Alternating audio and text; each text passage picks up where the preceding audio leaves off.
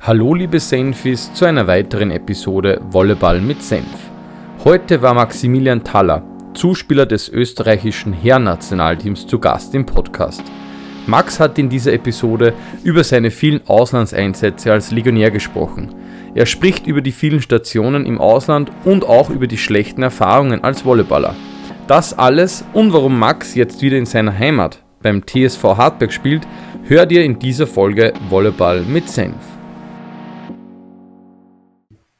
Herzlich willkommen. Ein wirklicher Wunschkandidat von mir ist heute zu Gast. Ähm, und natürlich stelle ich auch hier wieder die zwei magischen Fragen gleich zu Beginn. Erstens einmal, wer bist du und wie bist du eigentlich zum Volleyball gekommen? Ja, hallo erstmal. Äh, danke für die Einladung. Wow, Wunschkandidat, da fühle ich mich sehr geehrt. Äh, war von mir auch ein Wunsch, dass ich eigentlich dabei sein wollte. Darum freut es mich umso mehr, dass, dass wir das so zustande gebracht haben. Also kurz zu meiner Person. Ähm, ich bin der Max Dahler, komme aus Harzberg, habe dort auch Volleyball spielen gelernt. Bin bald 29 Jahre alt. Äh, ja, wie bin ich zum Volleyball gekommen?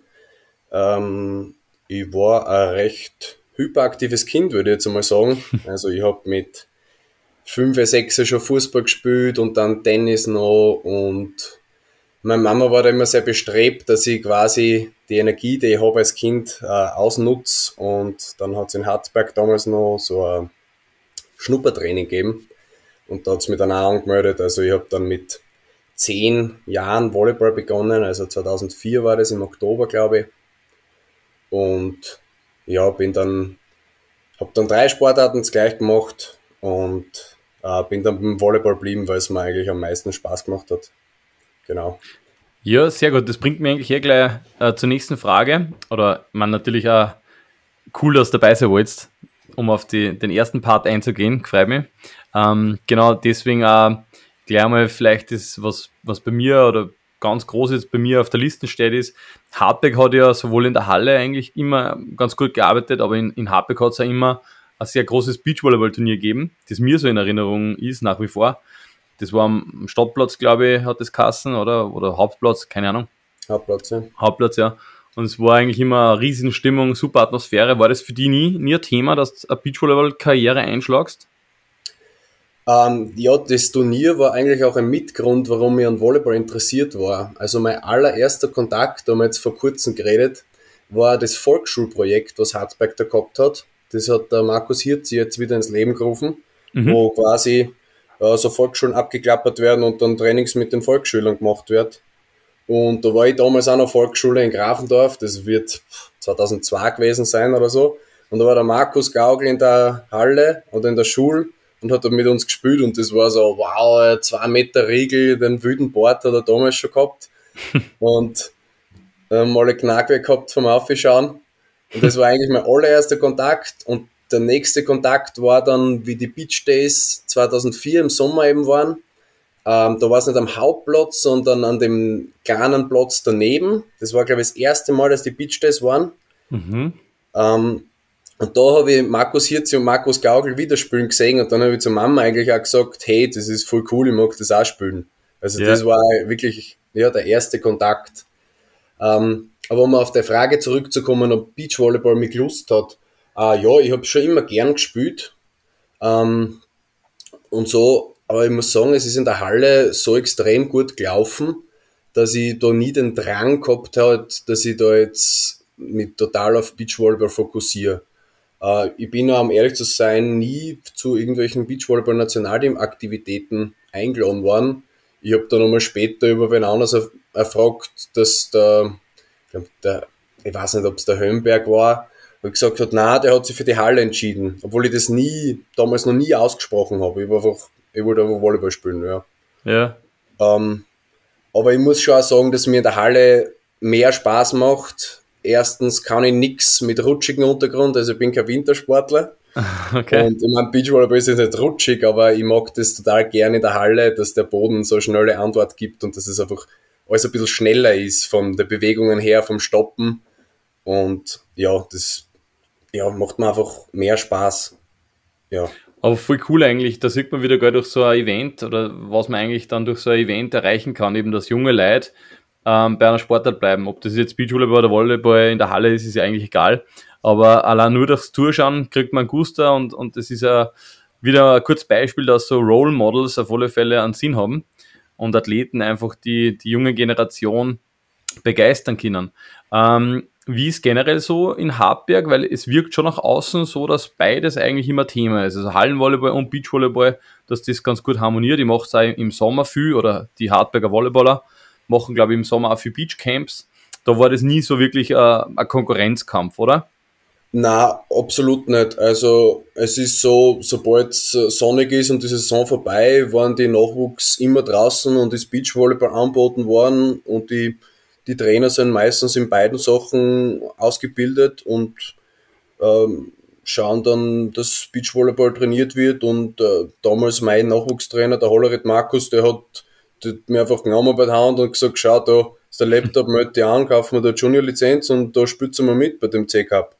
Ja, passt. Da auch Hartberg am Hauptplatz A-Cup mitgespielt mit 15, 16 Jahren so. Mhm, ähm, so muss sein, ja.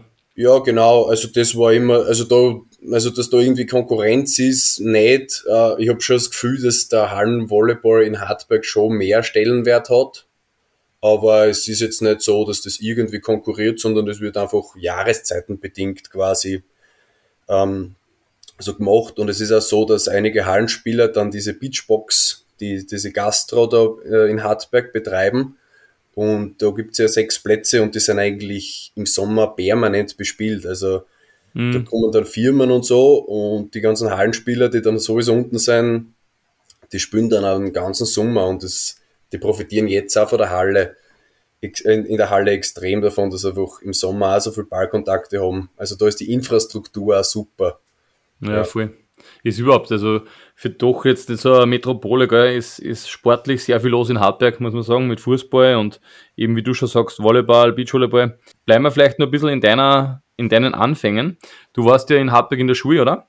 Genau. Also ich bin, ich bin Volksschule und Hauptschule in Grafendorf gegangen. Das ist mhm. da, wo ich, wo ich wohne, also das ist sieben Kilometer außerhalb von Hartberg. Äh, und bin dann in die, ins Borg, äh, Hartberg, also ins Gymnasium in Hartberg, in die Oberstufen habe ich gewechselt. Mhm. Und da gibt es einen Schwerpunkt Volleyball. Also gibt es einen Sportzweig und mit Schwerpunkt Volleyball, Fußball, Skifahren, ja, irgendwas noch. Okay, aber und, es war quasi nicht so bei dir, ähm, dass diese Akademie in Graz schon Thema war, oder? Nein, es war schon ein Thema. Der okay. Harald Michi war damals schon bei der Akademie, ich weiß nicht, ob er Leiter schon damals war, aber der hat mich schon angeredet. Aber für mhm. mich war so, ich mag nicht um, dreiviertel Stunden, Stunde nach Graz fahren jeden Tag und ich mag auch nicht ins Internat. Okay. Und da hat Michi war dann auch mein Trainer in Hartberg im Volleyball-Schwerpunkt. Man natürlich ist weniger, da haben wir dann nur zweimal zwei Stunden in der Woche. Äh, aber für mich hat es, ja, hat es, hat es gut passt. Ich war im Verein eigentlich so ausgelastet, weil die Nachwuchstrainer so dahinter waren, dass ich nicht, es, es wären nicht mehr Einheiten gegangen. Also wir haben im Nachwuchs auch schon jeden Tag gespielt. Wir haben in den Semesterferien der Markus Hollerit, mein Nachwuchstrainer, mit uns einfach Intensivtrainingslager gemacht, wo wir jeden Tag zweimal trainiert haben. Da haben wir vormittags trainiert, sind essen gegangen, dann haben wir geschlafen auf, der, auf dem Weichboden und dann haben wir wieder trainiert. Mhm, cool. Und also von dem her war ich total ausgelastet. Ich war dann meistens in der Schule sogar, ich bin nur Krafteln gegangen und habe gar nicht mehr Volleyball mitgespielt. Und die die, die geistige Komponente für die Sportausbildung, die war gegeben, weil ich da einen super Sportkunde-Lehrer gehabt habe. Das war mein Klassenvorstand. Äh, von dem her war es für mich nicht, nicht so viel mehr Gewinn, da jetzt in die Akademie zu gehen, als, mhm. als man Hartberg dann eh bieten hat können. Na, also was man nämlich an der Stelle wahrscheinlich nur mal sagen sollten, also es war ja schon ein paar Mal Thema, aber die Akademie in Graz oder auch in Wien hat ja eigentlich nichts damit zu tun, was für einen Verein du spielst. Also theoretisch wäre es möglich, als Hartberger nach wie vor für Hartberg zu spielen, aber gleichzeitig auch die Akademie in Graz zu besuchen. Es ist ja rein nur die Schule und du kannst ja, bei jedem Verein spielen, wo du eigentlich willst, ja. Und das war bei dir halt im Endeffekt klar, wenn du sagst, du hast eigentlich das gleiche ähm, Angebot auch in der Stadt, wo du lebst. Warum sollst du irgendwo anders hinfahren? Ähm, hast du super Betreuung gehabt. Wer waren so deine, ähm, deine Peers oder wer war so in deinem Alter A im Volleyball dabei? Kennt man da noch wen? Spielt da noch wer? Also in Hartberg, ähm, na, in meinem Alter spielt eigentlich keiner mehr. Ähm, die, die noch Heeressportzentrum waren, ähm, ist der Postel Martin, ist der Öder? Der Postel Martin ist ein 90er Baujahr. Der hat auch schon aufgehört. Öder, ja. Hm. Ähm, da hat es gegeben Matthias Hagen, Wolfgang Berghofer. Das war Aha, der, der ja. so hochgesprungen ist. Mhm. Der war schon ziemlich, aber na, die haben alle aufgehört. Irgendwann. Mhm. Ähm, na, von meinem Jahrgang sind keine überblieben. Mhm. Was bist du, 93er Jahrgang, oder? 93er. Kohlhauser Sebastian hat lang gespielt, der ist mehr dein Jahrgang. Der ist genau, der ist bei mir, ist sogar 89er, glaube ich, gell? Ja, 89er. Der Postel, genau. Wutzel Jörg war auch 89er, die sind alles eigentlich Ödere, gell? Ja, genau. Mhm. Also ich war dann. Aber du hast natürlich dann in der Halle relativ schnell in die Kampfmannschaft ähm, reinschnuppern dürfen, kann man sagen, oder? Ich glaube, ich war mit 16 schon so sporadisch dabei. Da mhm. habe ich noch zweite Bundesliga, habe ich noch außen gespielt. Ah, cool. Aha. Und dann, ähm, na, mit 17 war ich dann eigentlich fix in der Kampfmannschaft. Also ich kann mich erinnern, ich bin zwei Jahre Schule gegangen und mhm. äh, war schon in der Kampfmannschaft. Ja, das ist eigentlich schon cool, also relativ ja, bald, gell? Von ja. dem her war ich voll ausgelastet und es war irgendwie klar, dass ich den Weg machen werde. Äh, ich bin dann halt früher aufgekommen, weil der Philipp Mört, der damals Aufspieler war, der Shorty, mhm. der hat ja. dann aufgehört. Und dann ist er Platz frei geworden, quasi als Zuspieler. Und ja, von dem her hat super passt. Es war sicher nicht zu früh. Und ja. Ja, voll cool. Ähm, was ich mir ganz groß notiert habe, waren die, ich habe ja auch sehr oft in, in Hartberg schon gespielt, damals in der Halle, dass ihr eine extreme Stimmung eigentlich immer gehabt habt. Gell? Also die Zuschauer in Hartberg in der was war das? Das war nicht die Halle bei der Schule dabei, gell? das war die ja, Stadthalle. Bundesschulzentrum, ja. Ah, schau, im Bundesschulzentrum, okay. Aber das war ja unglaublich. Also teilweise haben es nicht einmal Sitzplätze gehabt, glaube ich, die Leute. Ähm, allen voran auch die, die Steirer Derbys mit Graz, kann ich mich erinnern, da ist ziemlich abgegangen. Wie wichtig war das für die damals? Wie, weiß nicht, wie hast du das empfunden als junger Spieler, dass da auf einmal so ein Rieseninteresse da ist? Muss ja schon irgendwie ein cooles Gefühl gewesen sein, oder? Ja, also so eine Perspektive zu haben, dass du da mal spielst, das war, ist unglaublich. Also das ist das Größte überhaupt. Und das ist für jeden Verein schon, die, die guten Nachwuchs machen, aber dann keine Kampfmannschaft haben, wo jetzt die Spieler Perspektive haben, dass dorthin gehen. Also für mich war das so das, aller, das Allergrößte. Ich hätte mal, glaube ich, eine Hand abgeschnitten, dass ich erste Bundesliga spielen kann in Hartberg. Und, und damals war es halt so, die, die Hartberger, das waren also etablierte Persönlichkeiten generell in Hartberg und die haben dann halt Freunde und so weiter animiert. Also wenn ich denke an die Harings, wo der Vater der Obmann war, die zwei Haringburm Spülen, äh, der Philipp Mört, der Gaugel Markus, der, ähm, der, der Schasi eben, der Hirzi Markus und so, das waren halt Persönlichkeiten und da sind richtig viel Hartberger Zuschauer gekommen. Wir haben, also da habe ich noch damals noch nicht gespielt, da war ich, ich war dann noch DJ in der Halle, genau mit 15, habe ich Musik ah, gemacht. Cool. Äh, und da wir gegen SCC Berlin im Europacup, da waren 1000 Leute in der Halle, da war hinterm Feld, hinter der Servicelinie noch eine Tribüne auf beide Seiten, unter der Tribüne noch, das war komplett voll und die Leute sind gestanden und der Haring Joe hat wirklich Mathematiker, der hat mitzählt und es waren über 1000 Leute, so komplett Wahnsinn, ja. voll und ja, das war schon cool damals. Ja. Habt ihr nicht sogar gewonnen? Gegen SCC Berlin haben wir nicht gewonnen, gegen Rottenburg haben wir Ah ja, die erste Runde, genau. Mhm. Das war ein Jahr drauf, da mhm. war ich dann schon dabei. Da haben wir dann auswärts 3-2 verloren und im Golden Set 19-17 verloren. Oh, okay. Das ich, eine der bittersten Niederlagen meines Lebens. Ah, okay. Wenn ich nur ein paar Punkte serviert habe oder so. Aber ja, aber ja, war eine sehr coole Zeit damals. Und von dem zuerst schon lang. Ja, also, das glaube ich, ja. Vor allem ist das eh, wie du sagst, auch nicht in der österreichischen Liga nicht überall so gewesen. Gell? Es war natürlich auch, es hat immer Hallen gegeben, wo es relativ gefüllt war, aber es war natürlich jetzt nicht bei jedem, bei jedem Bundesligaspiel äh, Full House. Aber Hartberg war immer eine gute Stimmung. Du bist dann aber auch relativ schnell ins Nationalteam einberufen worden, zumindest einmal im Nachwuchs, oder? Wann hast du so der erste Einberufung bekommen? War ein Nachwuchs, ja, ich bin sicher durch alle Stationen gegangen. Ich war sogar im 91er Nationalteam 93er Nationalteam war ich dann Kapitäner. Und ja, Herren Nationalteam bin ich auch, glaube ich, schon mit 18 das erste Mal dabei gewesen. Also ich kann mich noch erinnern, wie ich Matura gemacht habe, das war 2012. Äh, habe ich mein Maturazeugnis nicht abgeholt, weil wir in Vorarlberg äh, mit Nationalteam gespielt haben und ich bin Maturareise einen Tag später nachgeflogen, deswegen. cool.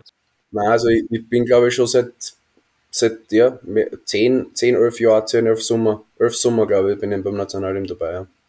Und du hast natürlich, also neben dem Nationalteam, was natürlich schon als Hallenvolleyballer, glaube ich, schon eine Riesenbestätigung ist, dass man eben gut arbeitet und dass man zu den Besten in Österreich kehrt. Ich meine, das ist ja jetzt eh schon mal nicht, nicht so einfach, dass das wer schafft. Vor allem auf einer Schlüsselposition als Zuspieler. Aber du hast natürlich dann auch relativ schnell die Chance oder wahrgenommen, ins Ausland zu gehen. Was war der erste Kontakt mit dem Ausland? Kannst du dich da noch erinnern? Oder was war die erste Station? Wie ist das eigentlich zustande gekommen? Wer hat da geholfen? Oder wie funktioniert das generell? Ähm, es war so, ähm, dass also ich mir früher, ich habe mir das nie vorstellen können, wie ich so 16, 17, 18 war, dass ich mal im Ausland Volleyball spiele in einem Land, wo ich die Sprache nicht kann und so und dachte, wie überlebt man da? Also es war total unvorstellbar. Und ähm, dann haben wir im Nationalteam, hat der Micha das einmal organisiert, dass die Spieler, die schon im Ausland sind, ähm, dass die quasi uns erzählen, wie die Erfahrungen so sind. Mhm. Wer war da schon? Hat der Philipp Ausland? Schneider, ja. äh, mal erzählt, wie es so in Frankreich ist und das hat mir dann eigentlich taugt und dann haben wir gedacht, ja, eigentlich ist es gar nicht so tragisch, dass man da die Sprache nicht kann, weil man kann sie lernen und man kann ja auch mit Hand und Füß. Und ja, für mich war irgendwie total wichtig, ich habe in meinem ganzen Leben schon gemerkt, ich war immer ältere Freund gehabt und so, wie wichtig das Umfeld ist, um sie weiterzuentwickeln. Ich war schon ein bisschen reifer für mein Alter und das habe ich mir so selber zusammengereimt, das ist, weil ich halt auch viel ältere Freunde habe, die halt ein, zwei Jahre älter sind. Und deswegen habe ich mir gedacht, es wäre super, wenn ich früh ins Ausland gehe und auf einem besseren Niveau spiele, weil ich mich dann halt noch besser entwickeln kann. Macht Sinn, ja. Und wie geholfen hat mir der Philipp Kreuz im Endeffekt, der hat mir einen Manager aus Frankreich vermittelt und der hat mir dann noch äh, vermittelt quasi. Du hast ja gesagt, äh, die Sprache hast nicht, nicht wirklich beherrscht oder das war so Angst, dass die mehr oder weniger, dass dieser ein Handicap war. Ähm, wie war es denn tatsächlich? Also der Philipp Schneider hat ja gesagt, das ist nicht so schlimm, aber wie war Ja, nein, also ich habe es wirklich nicht kennen. Ich, hab, ich kann mich noch erinnern, ich habe am 1. August unterschrieben und zehn Tage später war ich in Frankreich. Das heißt, ich habe zehn Tage Zeit gehabt, was, ein bisschen was zu lernen. Okay, ja. ähm, ist jetzt ein spezielles Land im Vergleich zu den anderen Ländern, wo ich war, weil die Leute halt erstens die ältere Generation sehr stolz ist auf die französische Sprache und dann halt Englisch nicht so, erstens nicht, überhaupt nicht kennen und dann aber auch nicht annehmen. Und die junge Generation, der ist schon teilweise peinlich, aber die haben halt da total schlechte Schulausbildung, was Englisch betrifft. Mhm. Also, ich habe meine damalige Freundin, die hat Auslandssemester dann auch in Portier gemacht, auf Französisch. Die hat sechs Jahre Französisch gehabt in der Schule und hat dort einen Englischkurs gehabt und das war, das war ein Niveau wie bei uns, weiß ich nicht, äh, erste Klasse Hauptschule oder vierte Klasse Volksschule. Also was man mit seinen Körperteilen tun kann, to bend your knee, hast du mhm. da gelernt. Also das war ein Witz eigentlich auf der Uni. Das kann man sich nicht vorstellen, gell? Ja. Ja, und äh, wie kann man sich das dann als, als Legionär vorstellen? Also ich mein, mein, wie soll ich sagen, mein, mein Feeling war halt oft so, wenn man unterwegs ist, dass man dann trotzdem so einen Kontakt nach Österreich eigentlich hat. Und bei mir war das längste, was ich weg war, mal, weiß nicht, sieben Wochen vielleicht. Aber wie ist das, wenn man Legionär ist? Mit wem telefoniert man da nach Österreich? Hast du wen gehabt, einen Mentor? Hast du eine Familie gehabt, die du hin und wieder angerufen hast? Hast Heimweh überhaupt kennt? Oder bist du eh nicht da wirklich so ein Heimweh-Typ? Na, Heimweh kenne ich überhaupt nicht. Äh, ich bin eher so ein Typ, wo ich körperlich anwesend bin, will ja geistig sein. Das mhm. habe ich dann erst in Frankreich diese Seite an mir kennengelernt. Mhm. Ähm, es war nämlich so, es war für die Eltern auch nicht leicht. Weil, ich meine, ich habe dann schon in Graz gewohnt, ein Jahr. Also bin schon ausgezogen gewesen. Habe Sportwissenschaften ein Jahr studiert.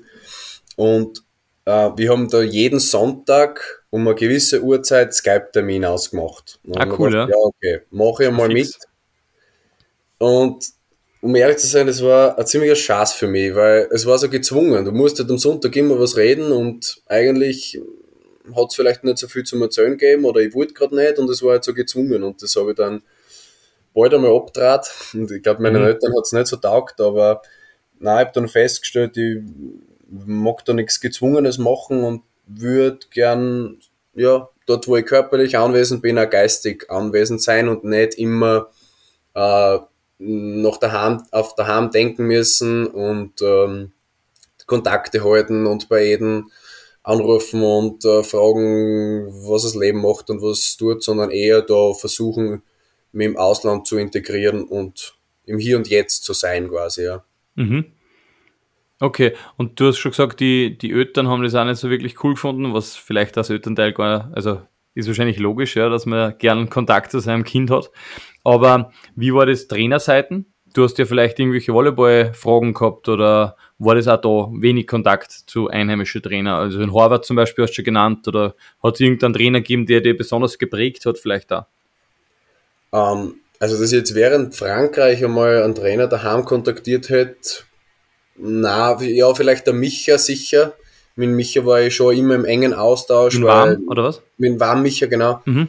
Ähm, weil da ja Technikumstellung passiert ist und das war halt auch wichtig, dass ich das im Verein weitertrage. Der hat dann auch ähm, den Kontakt mit meinem Vereinstrainer gesucht quasi, dass er halt mit dem reden kann, was in der Ausbildung jetzt Sinn machen würde und so weiter und so fort. Mhm. Also da ja mit dem Warmmicher habe ich sicher immer einen ganzjährigen Kontakt gehabt. Der ist mich dann auch mal besuchen gekommen. Also mich und auch andere Spieler im Ausland. Der war da sehr engagiert. Okay, cool. Äh, und hat dann auch mit den Trainern geredet und so. Und na, das war sehr gut. Und äh, für Mentaltraining äh, ist immer wieder der Schroffenegger Tom. Ja. Das passiert mir so, sagen wir mal, einmal in der Saison, wo ich so in ein bisschen tief reinfalle, weil es nicht immer leicht im Ausland. Ähm, und dann rufe ich den Tom an und dann reden wir zwei Stunden und dann ja, ist die Welt eigentlich eh wieder in Ordnung. Und Boah, cool. Wenn du da also hast. Da habe ich, hab ich so einen Anker, das ist so, wenn es gerade nicht so gut läuft, dann ähm, hilft mir der da immer gut weiter. Ja. ja, das ist super, wenn du da wen hast, eine Bezugsperson. Die, mhm. ähm, du hast schon ein bisschen jetzt durchklingen lassen, okay, die, die Zeit war nicht immer cool im, im Ausland. Ähm, du warst in Frankreich, was würdest du da für ein Resümee ziehen? Ähm, extrem coole Erfahrung, möchte ich nicht missen. Im Nachhinein vielleicht ein Jahr zu früh, hätte noch ein Jahr in Hartberg spielen können und mich mehr etablieren. Äh, großer Nachteil in Frankreich, ich habe wenig Einsätze gekriegt, ich habe glaube ich wirklich nur vier Sätze in der ganzen Saison gespielt. Mhm, ja, ähm, ich habe aber vom hohen Trainingsniveau so extrem viel profitiert, dass ich mich trotzdem super entwickelt habe. Äh, habe aber bleiben war keine Variante, weil wir sind dann aufgestiegen auch und dann habe ich gewusst, da werde ich sicher nicht spielen. Und äh, zwei Jahre nicht spielen, das war nicht die Option. Aber ähm, ja, für die erste Auslandserfahrung ganz cool. Ähm, was nicht immer leicht war, ist sprachlich, du fühlst dich sehr fremd, wenn, aber das habe ich nur in Frankreich gehabt, eben weil die Leute da nicht wirklich Englisch reden wollten. Mhm. Und ich war eben nicht gut im Französisch, ich habe es probiert zu lernen und es ist eh bis zu einem gewissen Grad gegangen, aber du hast immer extreme Hemmungen. Und ich war dann schon auch schüchtern mit dem Sprechen, weil ich keine Fehler machen wollte. Und dann bist du da so beim Einkaufen, du hast, du hast permanent das Gefühl, du bist da, du bist, du bist äh, ein Stranger, du bist ein Ausländer, du, du, ähm, äh, keine Ahnung, du fühlst dich da nicht heim. Oder okay, ja, ja, sehr klar. Das habe ich nur in Frankreich gehabt. Das habe ich in alle anderen Ländern, bin ich mit Englisch so gut durchgekommen und das war mir dann, das Gefühl habe ich dann gar nicht mehr gehabt. Mhm. Ja. Ja, das ist sehr wahnsinnig, wie, wie wichtig eigentlich die Sprache ist. Oder zumindest irgendeine Möglichkeit, dass man, dass man sie verständigen kann. Ja. Ich glaube, das ist das Um und Auf. Die ähm, anderen Stationen, also du hast gesagt, das war dann leichter mit der Sprache. Wo ging es denn dann nach Frankreich hin? Was war der, der Next Step? Ja, nach Nordslowenien, nach Bleiburg. Nein, nach Bleiburg äh, zu Eichtop äh, zwei Saisonen. War es ähm, da sprachlich leichter? da war sprachlich, ja, in der Mannschaft waren die meisten, haben auch halt irgendwie Slowenisch, Serbokroatisch, Slowakisch geredet. Äh, aber natürlich waren da ein paar Österreicher dabei. In der ersten Saison der Wolfertstädter Peter. Mhm. In der zweiten Saison waren dann der Männer Toni so meine Bezug, Bezugspersonen, mit denen ich auch zusammen gewohnt habe. Mhm. Ähm, ja, ich, ich bezeichne, ich sage immer, ich war jetzt acht Jahre im Ausland, weil nicht weil Eichtop jetzt irgendwie im Ausland ist oder so. Ich finde das total cool, die Region da so als Grenzstadt mit zweisprachig, Slowenisch und, und, ähm, Deutsch. und Deutsch. Ähm, ist total cool, aber es, es war halt so anders wie in Österreich, weil das halt wirklich ein voller Profibetrieb war und ich habe dann halt dort auch zwei Stunden von daheim weiter weg gewohnt und wir haben halt so viel trainiert, dass ich halt nicht viel daheim war. Also war das für mich trotzdem noch so irgendwie wie weg sein. Jetzt im Vergleich, wenn ich in Hartberg jetzt nur zehn Minuten ins Training fahre und halt mein Ja, Freundeskreis da vergleichen, ja. Aber ja, nein, ich war ja zwei Jahre in Eichtop. Ähm, da war es natürlich alles leichter. Ähm, du hast da leichter mit den handelnden Personen äh, zu reden und ja, genau, also von dem her. Was hast du gewonnen in Echtop? Bist du Meister geworden? Na, na, ich bin nie Meister geworden. Da war Tirol noch richtig gut. Das war, ja, das war immer ein bisschen frustrierend, weil wir haben eigentlich schon, bis auf einmal gegen Ried, wo du noch gespielt hast, haben wir einen Satz verloren. Ja, genau. Aber sonst haben wir im Grunddurchgang gegen jeden 3-0 gewonnen, außer gegen Tirol verloren. Ja. Ähm, und ich muss auch sagen, das war irgendwo ein Mitgrund für mich, warum ich dann wieder weg wollte aus der österreichischen Liga, weil es, ja, gegen Tirol haben wir keine Chance gehabt, die haben halt international auch gut gespielt, die haben einfach einen besseren Kader gehabt und gegen alle anderen war es zu leicht. Also du hast gewusst, du bist nach 70 Minuten fertig und das sage ich jetzt nicht überheblich, sondern das ist Fakt, das war einfach damals so. Ja, voll. Mhm. Und, und von dem her wollte ich auch nicht mehr. Und ich habe auch, um ehrlich zu sein, mit dem Trainer, mit Matthias Hafner überhaupt nicht zusammen gesehen. Äh, von dem her hat mir das nach zwei Jahren eigentlich total gereicht. Also wir sind überhaupt auf keinen grünen Zweig gekommen und ja. Äh, es war eine coole Zeit in Eichtop, Riesenplus sind die Fans in der Halle, das sind total gerade ehrliche, bodenständige Leute, die danach im Spiel, wenn du schlecht gespielt hast, sagen, dass du in die Hosen geschissen hast. Und das kennst du von Hartberg dann quasi. ja, das kenne ich von Hartberg auch und sowas taugt mir eigentlich extrem. Aber na, Eichtop war eine coole Zeit. Das finde ich ist so eine Station, die man als Österreicher eigentlich einmal gemacht haben muss. Das, das, den Wahnsinn da unten zu erleben. Mhm. Ähm, na, das war, war cool, ja. Ja, eh super, wenn du da Erfahrung gemacht hast und, und die nicht bereust. Und dann ist wieder ins Ausland gegangen. Was Genau. war der, der, nächste, der nächste Auslandsstelle? Dann habe ich ja äh, vehement gesucht, dass ich irgendwo in einer bisschen Das wolltest du unbedingt, ähm, also Tirol zum Beispiel war kein Thema. Hast du da mal einen Kontakt gehabt oder so? Äh, na, Tirol ist nie irgendwas zustande gekommen eigentlich. Ich meine, da war der Dusch Alex immer und wir sind uns ziemlich ähnlich. Also beide national im Aufspiel im gleichen Verein war eigentlich auch ziemlich dämlich und äh, na, und wie der Duschi dann weggegangen ist, haben sie dann gleich einmal diesen Brasilianer geholt, den Gilinski, der dann schon, also wie sie nach Deutschland gegangen sind, der da schon äh, sehr gut ist. Also ja, ist, in Tirol ist nie zustande gekommen im Endeffekt. Ähm, na, wie gesagt, ich wollte, die Liga war das Problem eigentlich, damals für mich. Nicht weil es schlecht ist, sondern weil es halt einfach von, aus Eich- Eichtop-Sicht damals keine Challenge war. Jetzt ist es sehr anders. Ähm, jetzt ist die Dichte viel höher, finde ich.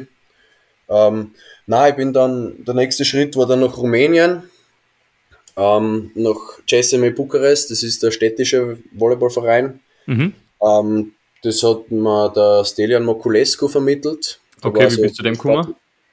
Der war so sportlicher Berater bei uns im Nationalteam dabei, äh, Ah, hat ja. ein paar Trainings auch gemacht für die Zuspieler.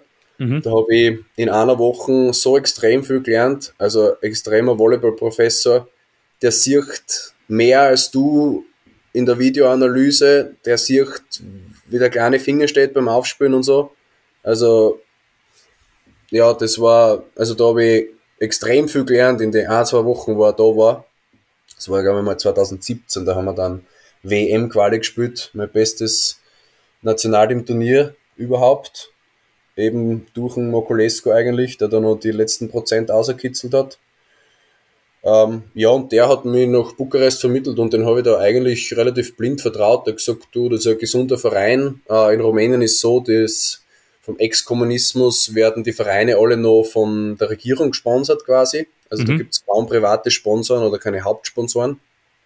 Also da gibt es einen Militärverein, einen Polizeiverein und dann halt der städtische. Ähm, ja, und in Rumänien, äh, die Liga war sicher besser, weil da ist einfach für den Sport mehr Geld da. Anderer Stellenwert, glaubt man gar nicht. Aber dadurch haben sie halt, kaufen sie extrem gute Ausländer. Ähm, und, also extrem gute, sagen wir mal mittelgute Ausländer. Bessere, als sie wahrscheinlich Österreich leisten kann. Und. Es hebt das Niveau natürlich, ja. Ja, und die Rumänen bleiben dann alle in Rumänien, die Guten, weil es nicht viel mehr verdienen können im Ausland. Mhm. Und von dem her ist die Liga in Rumänien äh, schon recht stark. Äh, und von dem her war der Schritt ganz okay. Ähm, ja, und in Bukarest leben hat mir extrem taugt. Das erste Mal in einer Großstadt, das ist so quasi die, die Hipster-Hauptstadt von Osteuropa. Okay. Äh, das war für Unternehmen ähm, ist natürlich sehr, die Schere zwischen Arm und Reich ist sehr groß und es gibt halt richtig schöne Ecken und richtig schiere Ecken und ich habe immer der wilde Osten gesagt, weil es viel Regeln gibt, aber keiner hält sich dran. äh, äh, das war eine richtig coole Erfahrung, dort zwei Jahre zu leben. Also was, was sagt das, man verdient nicht schlecht. Ähm, würdest du das sagen wollen? Also was, was hast du verdient in der Saison? Ja, nein, Zahl mag ich nicht sagen, aber ich kann sagen, dass ich doppelt so viel verdient habe wie in Eichtop. Na, boah, okay, ja. Ja. Das ist schon ganz schön. Und auch immer gekriegt, pünktlich bezahlt alle. Ja, nein, Rumänien hat überhaupt keine Probleme. Oh ja, stimmt, gegen Sterwa im zweiten Jahr haben sie äh, das halbe Gehalt von, von der, also das letzte halbe Gehalt einbehalten, weil wir die äh, Mannschaftsziele nicht erreicht haben. Es war vierter Platz. Wie ich Vertrag unterschrieben habe, habe ich gesagt, ist unrealistisch, dass wir Vierter werden, nehmt das außer. Geht nicht. Habe ich aber schon gewusst, dass das gegen EU-Recht ist, dass man, man kann Spieler für schlechte Leistung nicht ja. kürzen. Aber ja, ich habe es verklagen müssen und hat zwei Jahre dauert der Prozess, aber im Endeffekt haben sie es das vier- oder fünffache zahlen müssen und ich habe halt alles zurückgekriegt. Also ich habe die Anwaltskosten zahlen müssen und so.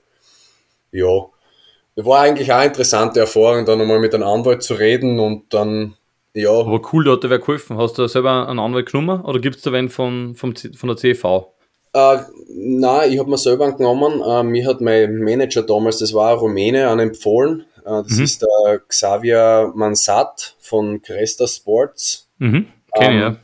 Ja, der war früher bei der CV auch. Mhm. Und der ist jetzt selber, und der hat mir das quasi erklärt, der hat gesagt, schau, das ist dieses Investment, das sind jetzt 900 Euro, die du investieren musst für den CV-Prozess, der kostet 400 Euro und 500 Euro musst mir zahlen, dass ich halt einmal arbeiten kann, aber wenn wir gewinnen, dann kriegen wir alles zurück. Und dann hat er gesagt, und ich nehme nur Fälle an, wo ich weiß, dass wir es gewinnen. Und, und ich gesagt, ja, passt. Und der, also er hat es also beschrieben, das ist dann für Vereine, die glauben, sie können alles machen und die Spieler dann nicht zahlen, weil das passiert total oft. Also egal mit wem du redest, da wird immer irgendwie trickst und kürzt.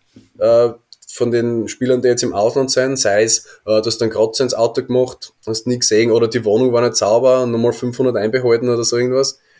Äh, dann ist das so ein Damoklesschwert, das quasi über dem Verein ein bisschen schwebt, weil wenn er die mit dem CV einen Prozess hat, und da quasi nicht zahlt, dann können sie keine internationalen Transfers mehr machen. Mhm. Und ja, Sterber hat das dann gleich gezahlt, weil, also ich habe gleich gesehen, zwei Jahre später, Saisonbeginn, haben sie schon Spieler gehabt international und dann haben wir gesagt, passt, machen wir das, weil die können dann nicht kommen. Und es dauert halt eine Zeit lang, aber ja, es ist alles zurückgekommen und es fühlt sich dann eigentlich ganz gut an, dass irgendwie die Gerechtigkeit da siegt. Hm, weil du gerade sagst, äh, Wohnung nicht sauber, da haben wir, also ich sehe es ja ein bisschen so von der anderen Seite auch manchmal, weil es passiert mhm. ja wirklich oft, dass Spieler echt richtig, also boah, wo du echt denkst, hey Wahnsinn, wo, wo hast du deine Manieren her? Also da machst du echt viel mit da. Ähm, und da haben wir auch oft so Fälle.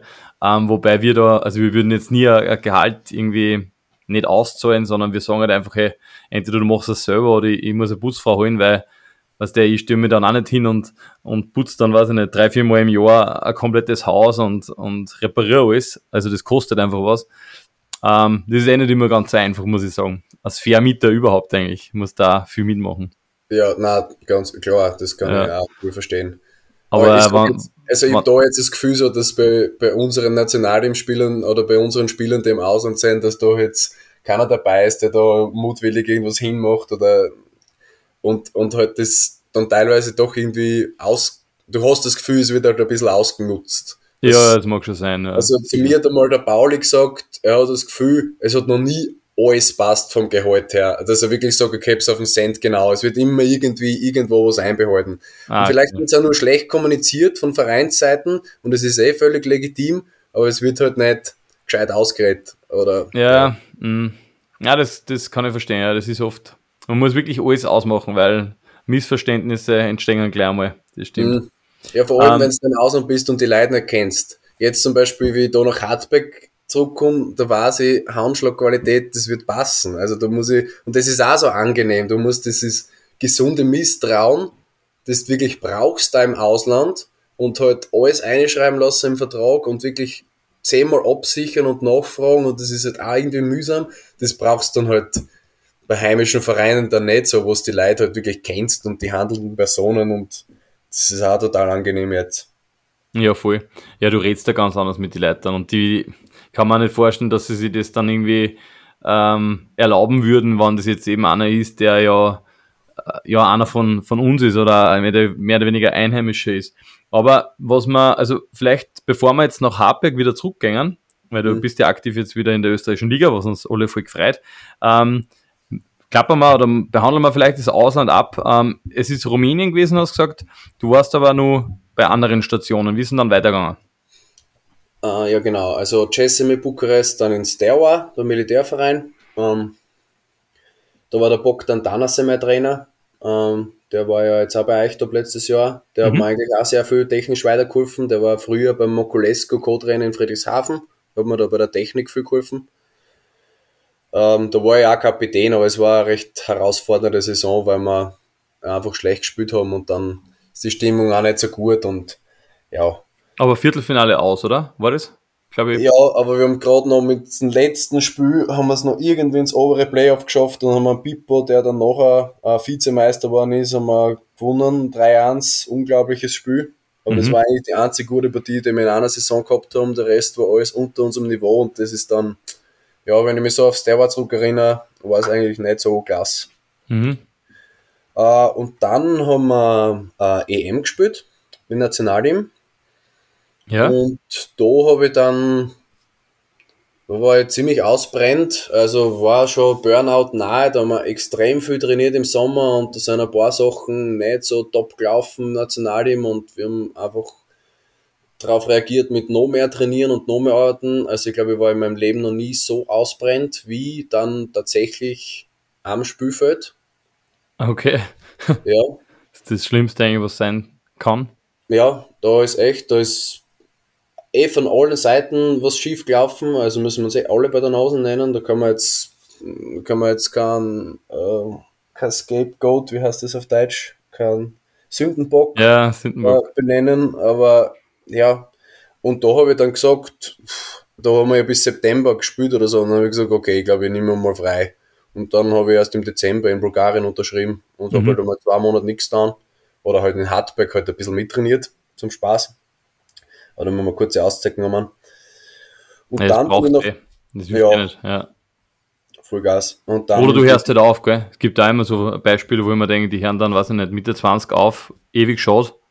Äh, oder auch die, die Kathi, die Holzer, das verzögert in ihrem Podcast, dass sie echt eigentlich immer am Limit war, bis man die, die hat ja mehr oder weniger eine super Karriere gehabt und die spielt mhm. jetzt quasi nicht mehr. Also jetzt spielt sie Beachvolleyball, aber eigentlich auch mit Studium, Hauptaugenmerk auf Studium es ist halt ewig schade, aber also, sorry, ich wollte ihn unterbrechen, aber wichtige, wichtige Info, dass man hin und wieder einfach mal Auszeit nehmen muss. Ja, total. Also, das war eine Auszeit, die mir sehr gut dann hat. Ähm, aber ja, es wäre fast nicht anders gegangen und natürlich verlierst Geld, wenn du halt nur eine halbe Saison beim Verein spielst. Aber ja, was die, wenn es dann gar keinen Spaß mehr macht und so. Und ich, seitdem ich beim Nationalteam dabei bin, habe ich eigentlich nur drei, vier Wochen frei im ganzen Jahr, wo ich nicht Volleyball spiele. Und das ist eigentlich schon fast zu viel. Der Körper braucht schon mehr. Mhm. Aber ja, ähm, dann eben Bulgarien und da war ich schon so ein bisschen skeptisch, weil wir in Österreich glauben, Bulgarien und Rumänien ist eh das Gleiche. ja, das stimmt, ja. War ärmsten EU-Länder und dann haben wir gedacht, ja, ich möchte eigentlich gar nicht mehr nach Osteuropa. das habe ich jetzt schon teilweise gesehen und ich habe mir das ähnlich vorgestellt. Äh, und die Länder sind sie sehr ähnlich, ähm, kulturell, obwohl die Rumänen mit den Bulgaren überhaupt nichts am Hut haben und umgekehrt, aber sie sind trotzdem, glaube ich, kommunistisch und von Russland irgendwie äh, geprägt da. Aber da geht die Donau ja dazwischen. Also es ist gar nicht so leicht, von Rumänien nach Bulgarien mit dem Auto zu fahren. Da gibt es nur zwei Brücken und zwei Fähren über mhm. die ganze lange Landesgrenze. Also die haben durch diese geografische Trennung nicht so viel miteinander zu tun. Und immer gedacht, das ist dann gleich und Bulgarien war richtig, richtig cool, weil die Volleyball einfach total ernst nehmen. Also in Rumänien war so das Gefühl, ähm, die kennen als durchschnittlicher Rumäne fast das Doppelte verdienen wie jetzt so ein normaler Rumäne mit einem normalen Job. Zu mir hat einmal ein junger Rumäne gesagt, stimmt es, dass du in Österreich als Verkäufer mehr verdienst als als Volleyballer? Und ich gesagt, ja, wird schon so sein. Ich gesagt, ja, wieso spielst du dann überhaupt Volleyball? Und dann war ich so total perplex und gesagt, ja. was mir voll taugt, was sau geil ist. Was ja. Und da habe ich dann realisiert, ah, okay, da sind eigentlich viele dabei, die halt halbwegs okay sind und halt mit wenig Aufwand eigentlich doppelt so viel verdienen können wie jetzt ein normaler Rumäne, der halt Angestellter ist und dann halt vielleicht nur 500 Euro im Monat verdient und der mhm, kriegt ja. halt einen Tausender oder so. Was viel ist in Rumänien. Und das, das war auch ein Grund, warum ich nicht mehr in Rumänien sein wollte, weil die Mentalität, die Arbeitsmentalität im Volleyball nicht so hoch war und in Bulgarien ganz anders. Total Prestige und richtig, die Jungen richtig äh, motiviert, weil sie halt auch sehen, okay, ich kann da mal richtig Kohle scheffeln, wenn ich ins Ausland gehe. Und die haben so eine gute Ausbildung, also du siehst keine jungen Spieler, der irgendwo einen komischen Technik haben. Mhm. Ja, genau. Und von dem her war es richtig cool und da bin ich echt skeptisch, ohne Erwartungen hingekommen und dann habe ich gedacht, bester Depper, die haben am ersten Tag bin ich hingekommen, habe ein 160 Seiten PowerPoint-Präsentation gekriegt über das Spielsystem, was wir die Saison spielen. Wo wir in der Verteidigung was stehen, was heißt, wenn wir so im Block ansagen, was heißt das und so weiter. Also so richtig detailliert. Das war eineinhalb Stunden Vortrag, allein mit dem Statistiker und mit dem Trainer. Und dann habe ich gedacht, okay, ja, da bin ich richtig, glaube ich. Ja, geil. Ja, und das, das war richtig cool und die Bulgaren, die verstehen auch was davon. Also unser Co-Trainer, der ist ein Statistiker im Nationalteam damals gewesen, ist jetzt Co-Trainer im bulgarischen Nationalteam. Und der Trainer, der Daniel Bev, der war jahrelang der beste Libero in, in Bulgarien, halt in die, ja, der ist schon älter, in die 80er, 90er Jahre wahrscheinlich. Äh, ja, also dort die Erfahrung war super und es war total schade, dass dann Corona äh, am 11. März haben wir, glaube ich, die letzte Partie gehabt und drei Tage später bin ich heimgeflogen, dass Corona die Saison beendet hat. Da war ich dann echt nur kurz mhm. in der Saison. Ähm, aber ja, da habe ich dann auch immer so das Gefühl gehabt, ah, ich bin irgendwie noch nicht fertig. Bulgarien, das würde ich nochmal machen. Und dann ist es leider nicht zustande gekommen, durch ein Missverständnis eigentlich, weil ich zum Trainer gesagt, hey, für nächste Saison, bevor du wen anders unterschreibst, melde dich nochmal, ich suche schon lieber noch was im, im Westen mehr, mhm. aber habe nichts gefunden. Und dann, wie es schon ein bisschen später war, habe ich ihn angerufen und habe gesagt, ja, ich habe noch immer keinen Verein, könntest du mich noch brauchen? Und dann habe ich gesagt, ma, wieso rufst du jetzt an? Ich habe vor einer Woche zwei Russen unterschrieben. Ah, scheiße. Ich habe dir gesagt, du sollst mich anrufen. du weißt, dass du unterschreibst. Aber der hat dann einen russischen Aufspieler genommen aus der Blamen Konstantinov ähm, Schule von Novosibirsk und mhm. diesen Riesendiago, den 2,20 Meter, äh, Schal, Schal, Schalpov, oder wie der heißt, der jetzt in, äh, wo spielt der in Italien, in Verona, glaube ich, alles da schießt. Okay, also das war quasi Wahl. Ding, dass er die beiden nimmt und das war dann eh nicht so schlecht für sie und für den Burm eigentlich auch nicht, äh, auch nicht schlecht, weil der hat sich sehr gut entwickelt. Mhm. Aber ja, dann habe ich ein bisschen umgedacht und habe Manager gewechselt, weil ich gesagt habe, ich bin einen rumänischen Manager und ich lande immer nur in Rumänien oder Osteuropa. Mhm. Dann habe ich meinen griechischen Manager genommen und bin in Griechenland gelandet. Und das ist die Saison, die ich wirklich am meisten bereue. Also da habe ich nicht viel gute Erinnerungen. Das war von, nur die ersten zwei Wochen waren cool, da war noch so ein bisschen Urlaubsstimmung im Hotel wohnen. Aber ja, pff, da weiß ich gar nicht, was ich anfangen soll, was da alles schief gelaufen ist. Von äh, der Trainer hat sich herausgestellt, ist eigentlich Versicherungsmakler, hat von Volleyball fast keine Ahnung gehabt. Ah, wirklich? Ja, totaler, totaler Hochstapler, also so down, als würde er sich Vollgas auskennen, aber du, du checkst das halt sofort, dass er sich eigentlich überhaupt nicht auskennt, aber du hast dann halt damit spülst hast du mal quasi einen Arsch krallen müssen, weil sonst äh, mag dich nicht und hat das Gefühl, dass du gegen ihn bist und dann. Ja, und äh, hast du eine starke Konkurrenz gehabt auf der Zuspielerposition. Ja, der Markus Galiotos, der da ah, wirklich? war. Der ja, kenne ich. Äh, und der ist, der ist ein guter Aufspieler, ja. Also der war jünger, geplant war schon ich als erster. Äh, der hat dann aber auch super gespielt. Also wir haben uns dann abgewechselt und der hat das total verdient gehabt. Aber ja, für mich war es dann schon enttäuschend, weil ja, Griechenland dann mit wenig Gehalt dahin gegangen bin. Das war nach Corona, da war es nicht so leicht am Markt, weil Europa total von Südamerikanern, von billigen, guten Südamerikanern überschwemmt war irgendwo. Mhm. Äh, und ja, war dann enttäuscht, dass ich für wenig Geld dorthin gehe, in einem nicht so guten Verein eigentlich. Nach Kreta, auf Kreta war das. Äh, und habe dann halt nicht alles gespielt. Aber der Marcos hat das total verdient und der ist jetzt auch zweiter Zuspieler in Syros und macht das, glaube ich, ganz gut. Aber ja, da sind so viele Sachen schiefgelaufen. Wir haben kein Auto gekriegt und die Halle war 20 Kilometer entfernt. Wir hätten vier Ausländer drei Autos kriegen sollen, haben noch einen Monat eins gekriegt und, und solche ja. Sachen. Wie seid also, hingekommen dann? Mit dem Bus oder was? Nein, andere Mitspieler haben uns mitgenommen, teilweise zu sechs in einem kleinen Hyundai i10 gesessen. Oder Wahnsinn. Dann, Corona-Regeln hat es gegeben, dass nur zwei Leute dann im Auto sitzen haben dürfen und wir haben immer nur ein Auto gehabt für fünf Leute und so. Also. Ja, und war der Punkt, dass du sagst, du willst haben oder das, das tust du nicht an? Oder? Ja, ich glaube, wenn es nicht auf Kreta gewesen wäre, weil ich habe dann zwei Minuten vom Strand gelebt, ich bin ja. ganzjährig jeden Tag fast schwimmen gegangen in der Früh. Ja, äh, okay. Wenn das irgendwo anders passiert, dann hätte ich gesagt, okay, was, was, was, was tue ich mir da eigentlich an? Und ja, und, aber Geld hast du immer pünktlich gekriegt, oder?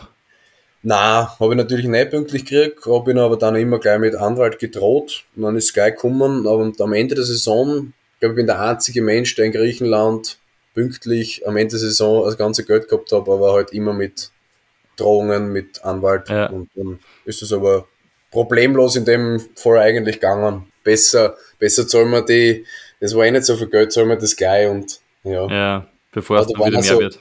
So Wahnsinn, wie der Präsident total lieber Mensch, wenn du mit ihm geredet hast, total nett und echt, hast wirklich gemerkt, er ist ein guter Mensch, aber teilweise drei Wochen Handy aus, nicht erreichbar für irgendwen. Alle Corona gehabt, im Februar, kurz bevor, also die Impfung ist kurz vor rausgekommen, aber haben wir noch lange nicht gehabt. Alle hergelegen, die ganze Mannschaft, nicht erreichbar, waren abhängig von ihm, Medikamente braucht, untertaucht.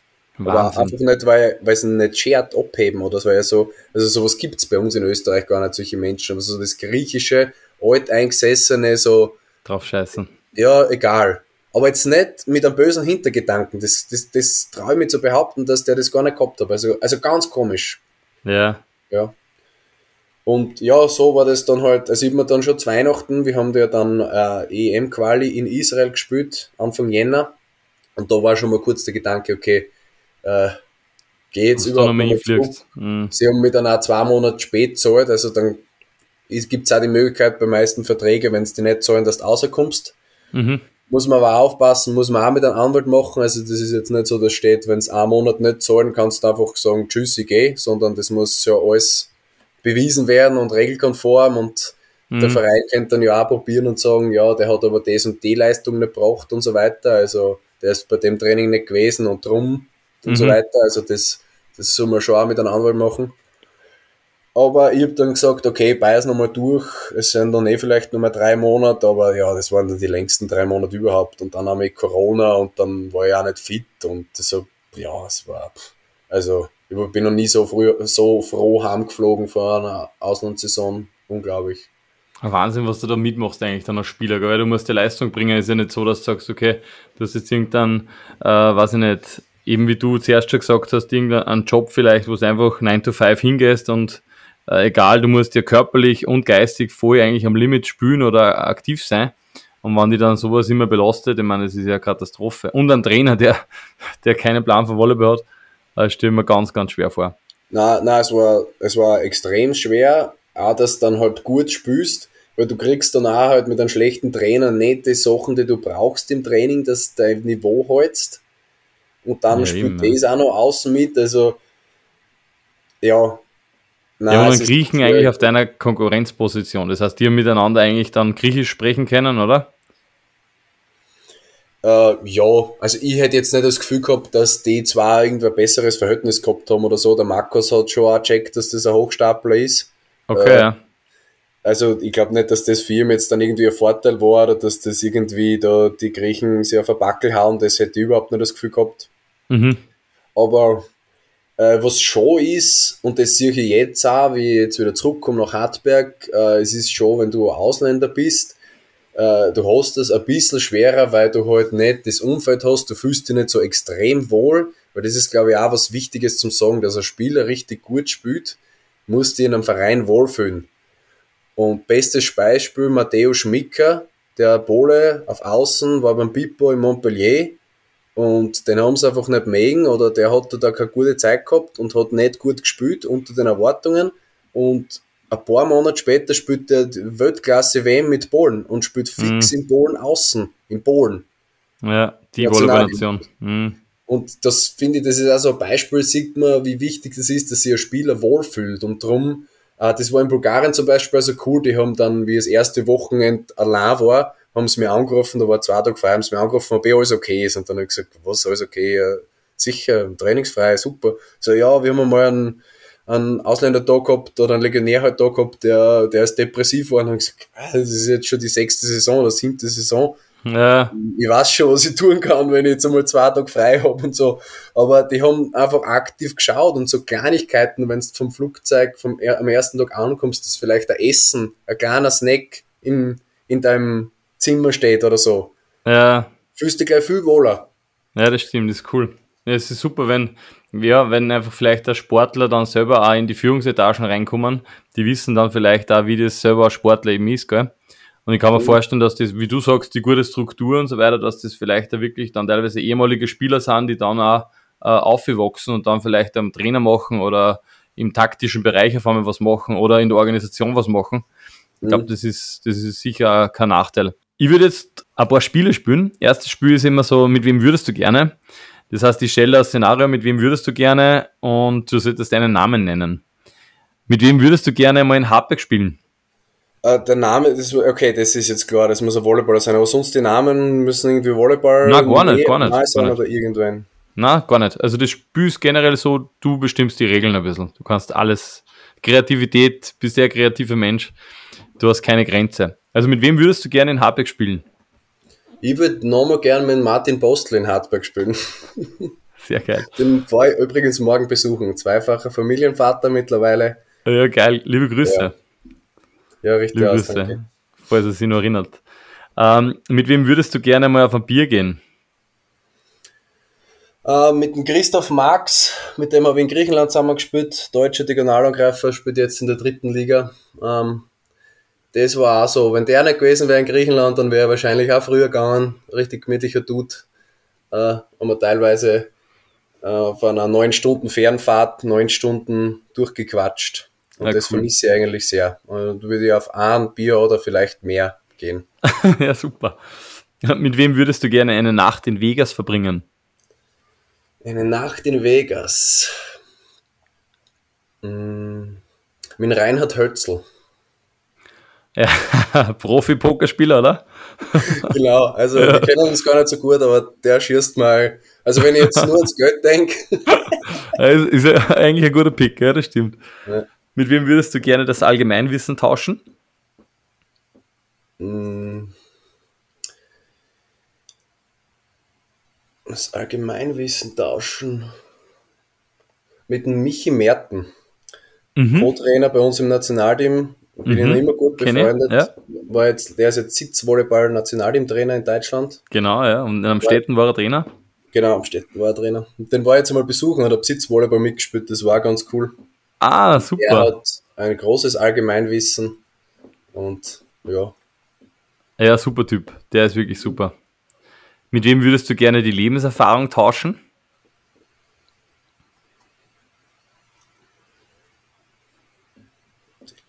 Lebenserfahrung.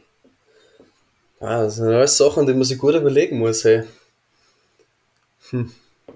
Ja, wahrscheinlich auch Michi Merten, kann ich nicht doppelt sagen, gell? Ja, sicher. Wie gesagt, Oder du, Christoph Baumgartner, ne? Stopp, Christoph Baumgartner. Äh, ja, spannend. Warum?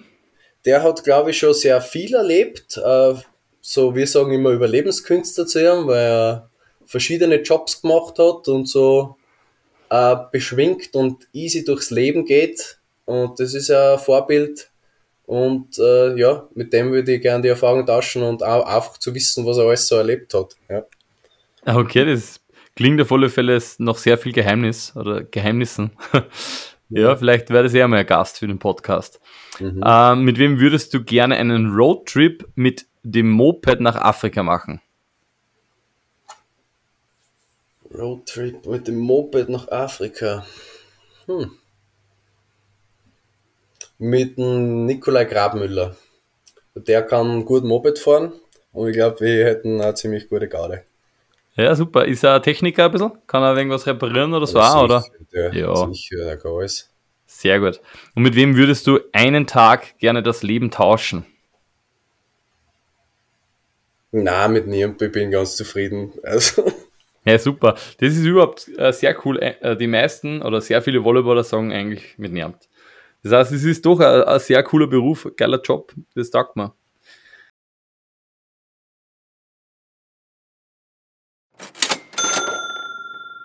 Ähm, okay, das heißt, das war, okay, Griechenland nicht so der Burner, eine schlechte Erfahrung auf alle Fälle gemacht.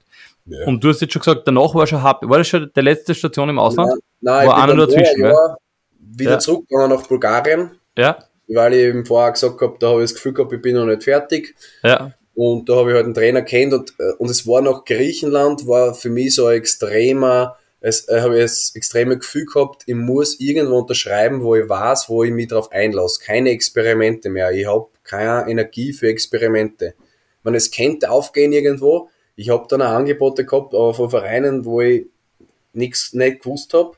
Und dann habe ich gesagt, passt, ich mache das nochmal in Bulgarien. Die haben mich okayes Gehalt, alles fair. Und es war auch so entspannt, weil ich einfach gewusst habe, ich weiß genau, was mich da erwartet. Und genauso war es und die Saison in Bulgarien war wieder super vom Volleyballerischen her.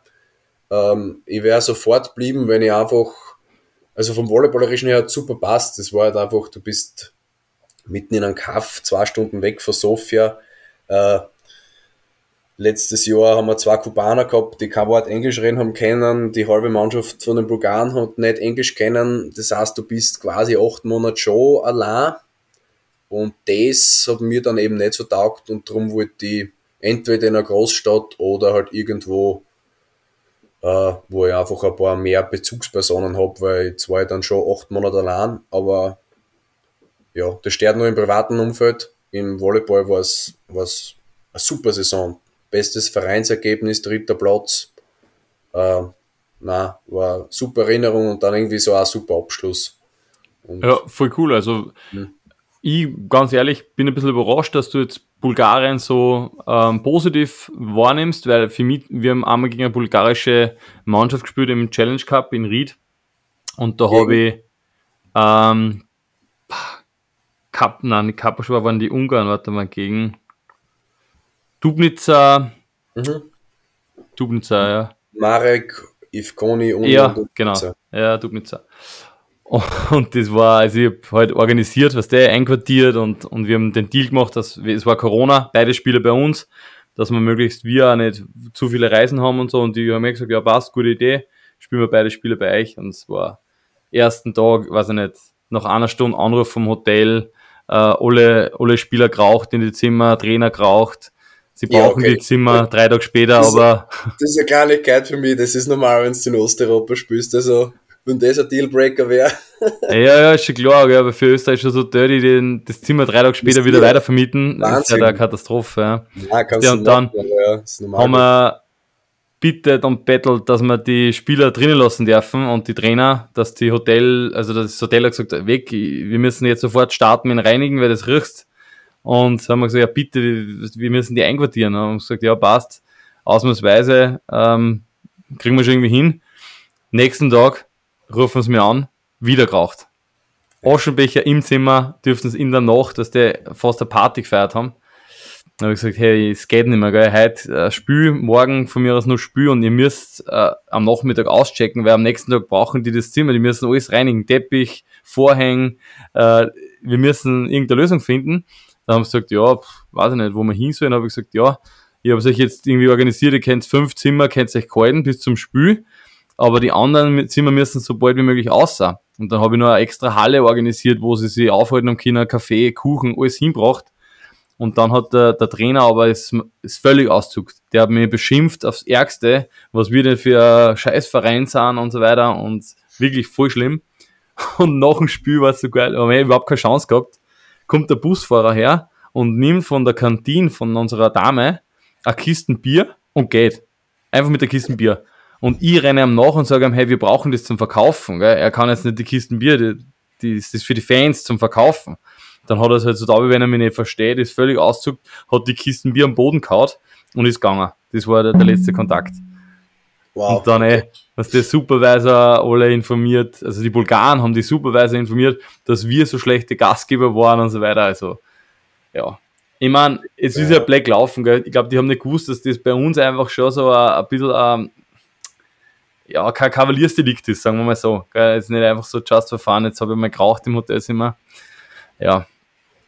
Ja, aber es kann man sich in Österreich, ja, ist, ist total arg. Aber ich muss sagen, wenn ich das jetzt so her, ich bin eigentlich überhaupt nicht überrascht. Ich habe da in den letzten Jahren also, Nein, eh, voll. Die rauchen in der Halle und so, ich habe eh schon. Nein, in der Dusche auch. Also ich ja, bin mir daheim Haar waschen müssen, weil ja. sonst noch rauche ich. Und, ja. ja. Aber der Trainer war halt völlig heiß dann auf mich und Weißt du, ich habe dann halt natürlich immer kommunizieren müssen zwischen Hotel und ihm. Und er, er, er ist einfach null eingesehen, was da das Problem ist auf die Art. Ja. Ja, okay, aber du hast äh, auf alle Fälle, und das ist wichtig, sehr gute Erfahrungen gemacht und ähm, vor allem professionelle Erfahrungen. Das ist schon cool. Ähm, du bist jetzt aber mittlerweile wie in Hartberg. Du spielst nach wie vor im Nationalteam, hast auch heuer im Sommer wieder gespielt. Also da hat sich nichts da. Du warst immer seit seit, dem ersten, seit der ersten Einberufung immer im Team, oder? Also da hat es nie Unterbrechungen gegeben? Ja. Genau. Und ja, warum bist du jetzt wieder in Hartberg? Was ist da passiert? Was ist privat passiert? Oder was ist, was war ausschlaggebend dafür, dass du jetzt wieder so in die Heimat zurück bist? Ähm, ja, äh, ich bin nach wie vor schon noch motiviert, ähm, im Ausland irgendwo zu spielen. Aber und ich habe auch einige Angebote gehabt jetzt, bevor ich da in Hartberg unterschrieben habe, aber das war alles so relativ das Gleiche. Das war wieder Griechenland, nicht eins von den ersten vier besten Teams. Äh, Zypern, wieder Rumänien, Bulgarien hätte bleiben können, habe ich abgesagt. Und habe ich gewusst, dass ich, das wird alles, das wird nicht viel besser als die letzten Jahre. Und ich habe auch das Gefühl gehabt, es kann nicht viel besser werden jetzt volleyballerisch als das, was ich in Bulgarien schon gehabt habe, wo ich jetzt aber abgesagt habe. Mhm. Und warum hast du abgesagt? In Bulgarien habe ich abgesagt. Ja, aber warum? Also warum ich abgesagt habe? Weil ich ja. nicht mehr leben wollte. Äh, okay. Eigentlich. Ja. ja. Quasi in dem Kaff und äh, ich wollte nicht mehr in der kleinen Stadt acht Monate allein sein, quasi. Ja. Mhm. Ähm, und ja, dann hat sich einfach nichts Besseres ergeben und dann ähm, ja, war ich mit Schasi, bin ich eh immer in Kontakt, also mit Markus Hirzi und der hat dann zu mir gesagt, du, du kannst jederzeit wenn du Auszeit nimmst, bei uns in Hartberg mittrainieren, das weißt du wir profitieren davon, äh, du kannst dich fit halten, äh, du kannst da auch spielen. Und das war so im ersten Moment für mich so, ja, in Hartberg spielen. Ich habe schon gewusst, okay, die haben jetzt letztes Jahr Relegation gespielt, die sind schon wieder am aufsteigenden Ast, aber ja, habe ich mir jetzt gedacht, vielleicht ist das nicht so mein Niveau, aber ich bin jetzt auch schon so lange weg aus Österreich, dass ich mal ehrlich sagen muss, davon du musst echt selber in der Liga wieder spielen, dass du das sagen kannst.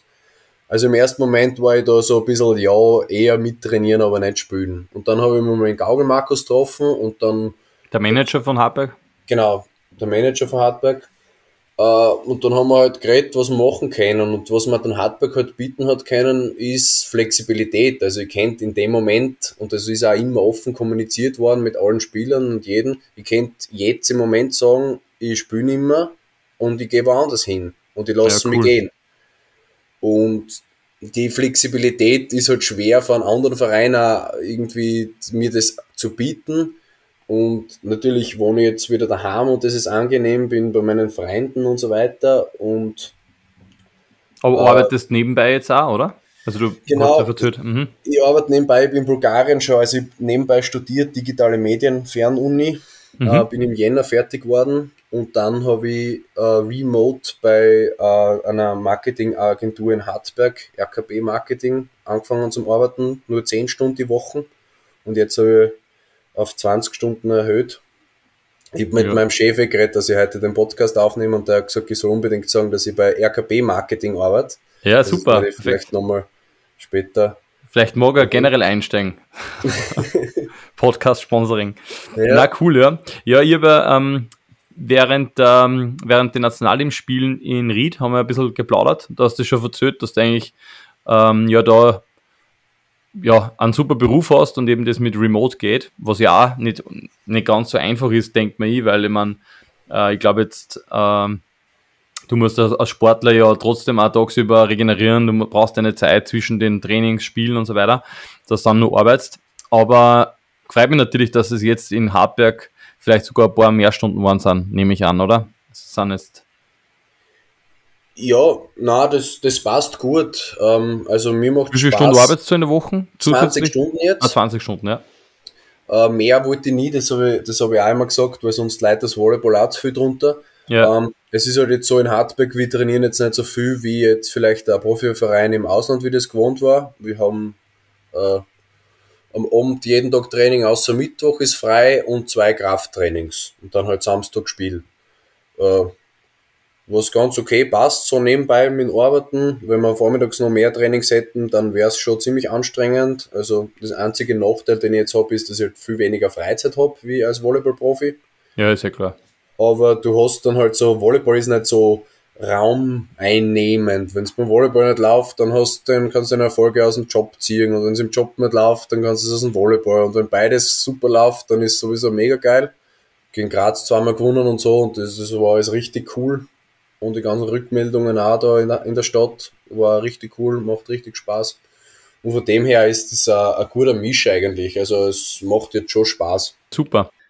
Ähm, grundsätzlich ist es jetzt das so, die, das letzte Spiel äh, wäre Service-Annahme, ähm, aber ich hätte nur ganz gerne so vier schnelle Fragen. Angenommen, du könntest jetzt 10 cm Körpergröße dazu gewinnen, müsstest aber einen Skill abgeben. Welcher Skill wäre das? Also jetzt ein Volleyball-Skill. Ja, rein Volleyball, ja. Blocken. Ich glaube, Blocken funktioniert dann trotzdem noch gut mit 10 cm mehr. okay, also die, du hättest eine schlechtere Blocktechnik.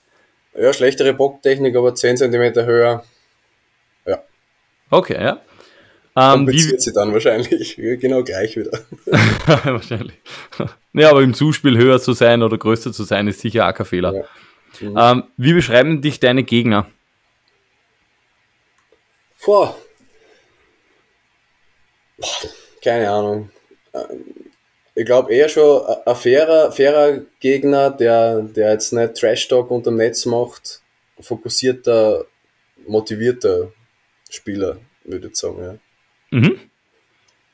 Wann ist deiner Meinung nach ein Match gelungen? Wann würdest du sagen, du bist zufrieden?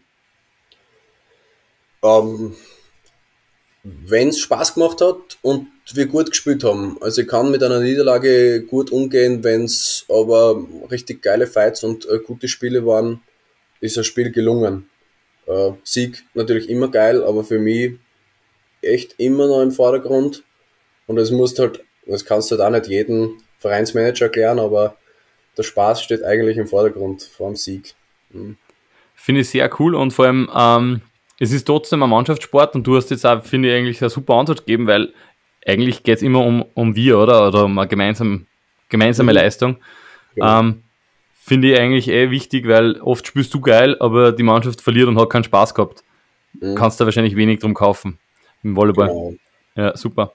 Ähm, was würdest du sagen, hast du wegen am Volleyball nicht erlebt? Boah. Ich habe sicher viel Kontakte zu Freunden verloren, war bei wenig sozialen Events dabei, Hochzeiten, Taufen, Partys, jetzt im Freundeskreis und so. Äh, das habe ich alles nicht erlebt, aber das kann man alles nachholen. Ähm, ja, das fällt mir so als erstes ein, so die soziale Komponente. Es ist nicht so leicht Kontakt halten, wenn man im Ausland lebt. Daheim, aber ja. Aber das Positive überwiegt, würdest du sagen?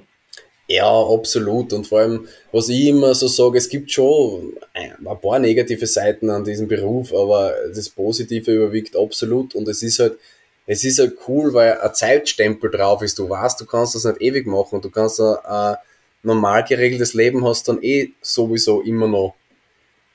Ja, ich ein Beispiel für mich zum Beispiel, ich trinke extrem gern Kaffee, ähm, vertrag Koffein, aber jetzt nicht so gut, bin schon relativ sensibel und ich finde Kaffee ist für mich noch so um, umso geiler, weil ich weiß, ich kann nur drei Espresso am Tag trinken. Gehen die 20 trinken wäre nicht so cool. Aber es ist halt dreimal am Tag, es ist limitiert und so ist auch die Zeit als Volleyballer limitiert. Und von dem her ist es eigentlich ganz cool, weil du sagen kannst, hey, ich mache das jetzt noch ein paar Jahre und dann, dann mache ich irgendwas anderes und kannst das Maximale rausholen aus dem. Das ist ja echt äh, eine richtig geile Antwort. Vor allem der, der Kaffee-Vergleich kann ich gut nachvollziehen. Ich bin leider eher die andere Sorte. Aber ich schätze nicht mehr so wie früher dadurch. Das ist äh, ein Riesenthema. Voll cool. Hey, vielen Dank für deine ehrlichen Worte. Jetzt zum Schluss spielen wir noch eine Runde Service-Annahme. Im Endeffekt kriegst du zwei Begriffe und du solltest dich, wenn irgendwie möglich, für einen Begriff entscheiden.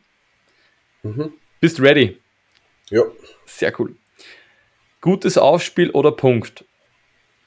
Punkt. Warm oder Gacic? Warm. Honig oder Marmelade? Honig. Bausparer oder Kryptowährung? Bausparer. Miete oder Eigentum? Miete. Malediven oder mal allein? Mal allein? Mhm. Na, schon Malediven. All-inclusive oder Fische fangen? Fische fangen. Stadt oder Land? Land. Flug oder Zug? Flug. Vizemeister. Ich, ich, bin jetzt, ich bin jetzt kurz dazu. Ich bin äh, jetzt oft nach Deutschland gefahren, extreme Zugverspätungen die ganze Zeit. Da vergeht das Zugfahren. Ja, das verstehe ich. Ja. Äh, Vizemeister oder Cupsieger? Cupsieger. All I can eat oder Is lieber du? All I can eat.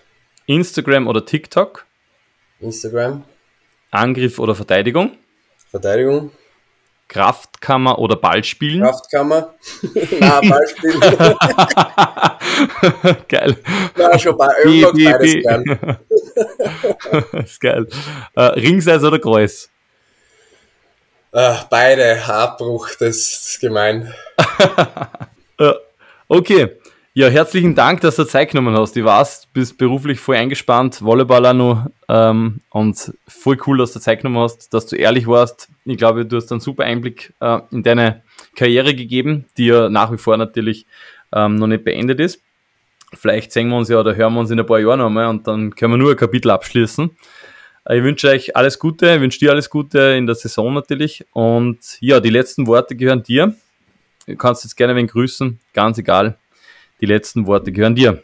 Ja, sehr gerne. Danke für die Einladung. Mir hat sehr Spaß gemacht. Ich finde, das ist ein, super Format, weil es wirklich wie ein, normales Gespräch ist und da plaudern wir ein bisschen aus dem Nähkästchen und kriegt Insights. Also, ich habe von anderen Leuten auch was erfahren, die ich eigentlich dachte, ich kenne gut und die haben dann bei dir quasi auspackt, ähm, was ich noch nicht gewusst habe und das finde ich ganz cool. Und ja, zum, zum Abschluss habe ich mir überlegt, ich würde gern etwas sagen, was ich noch keiner Menschenseele jemals in meinem Leben je gesagt habe.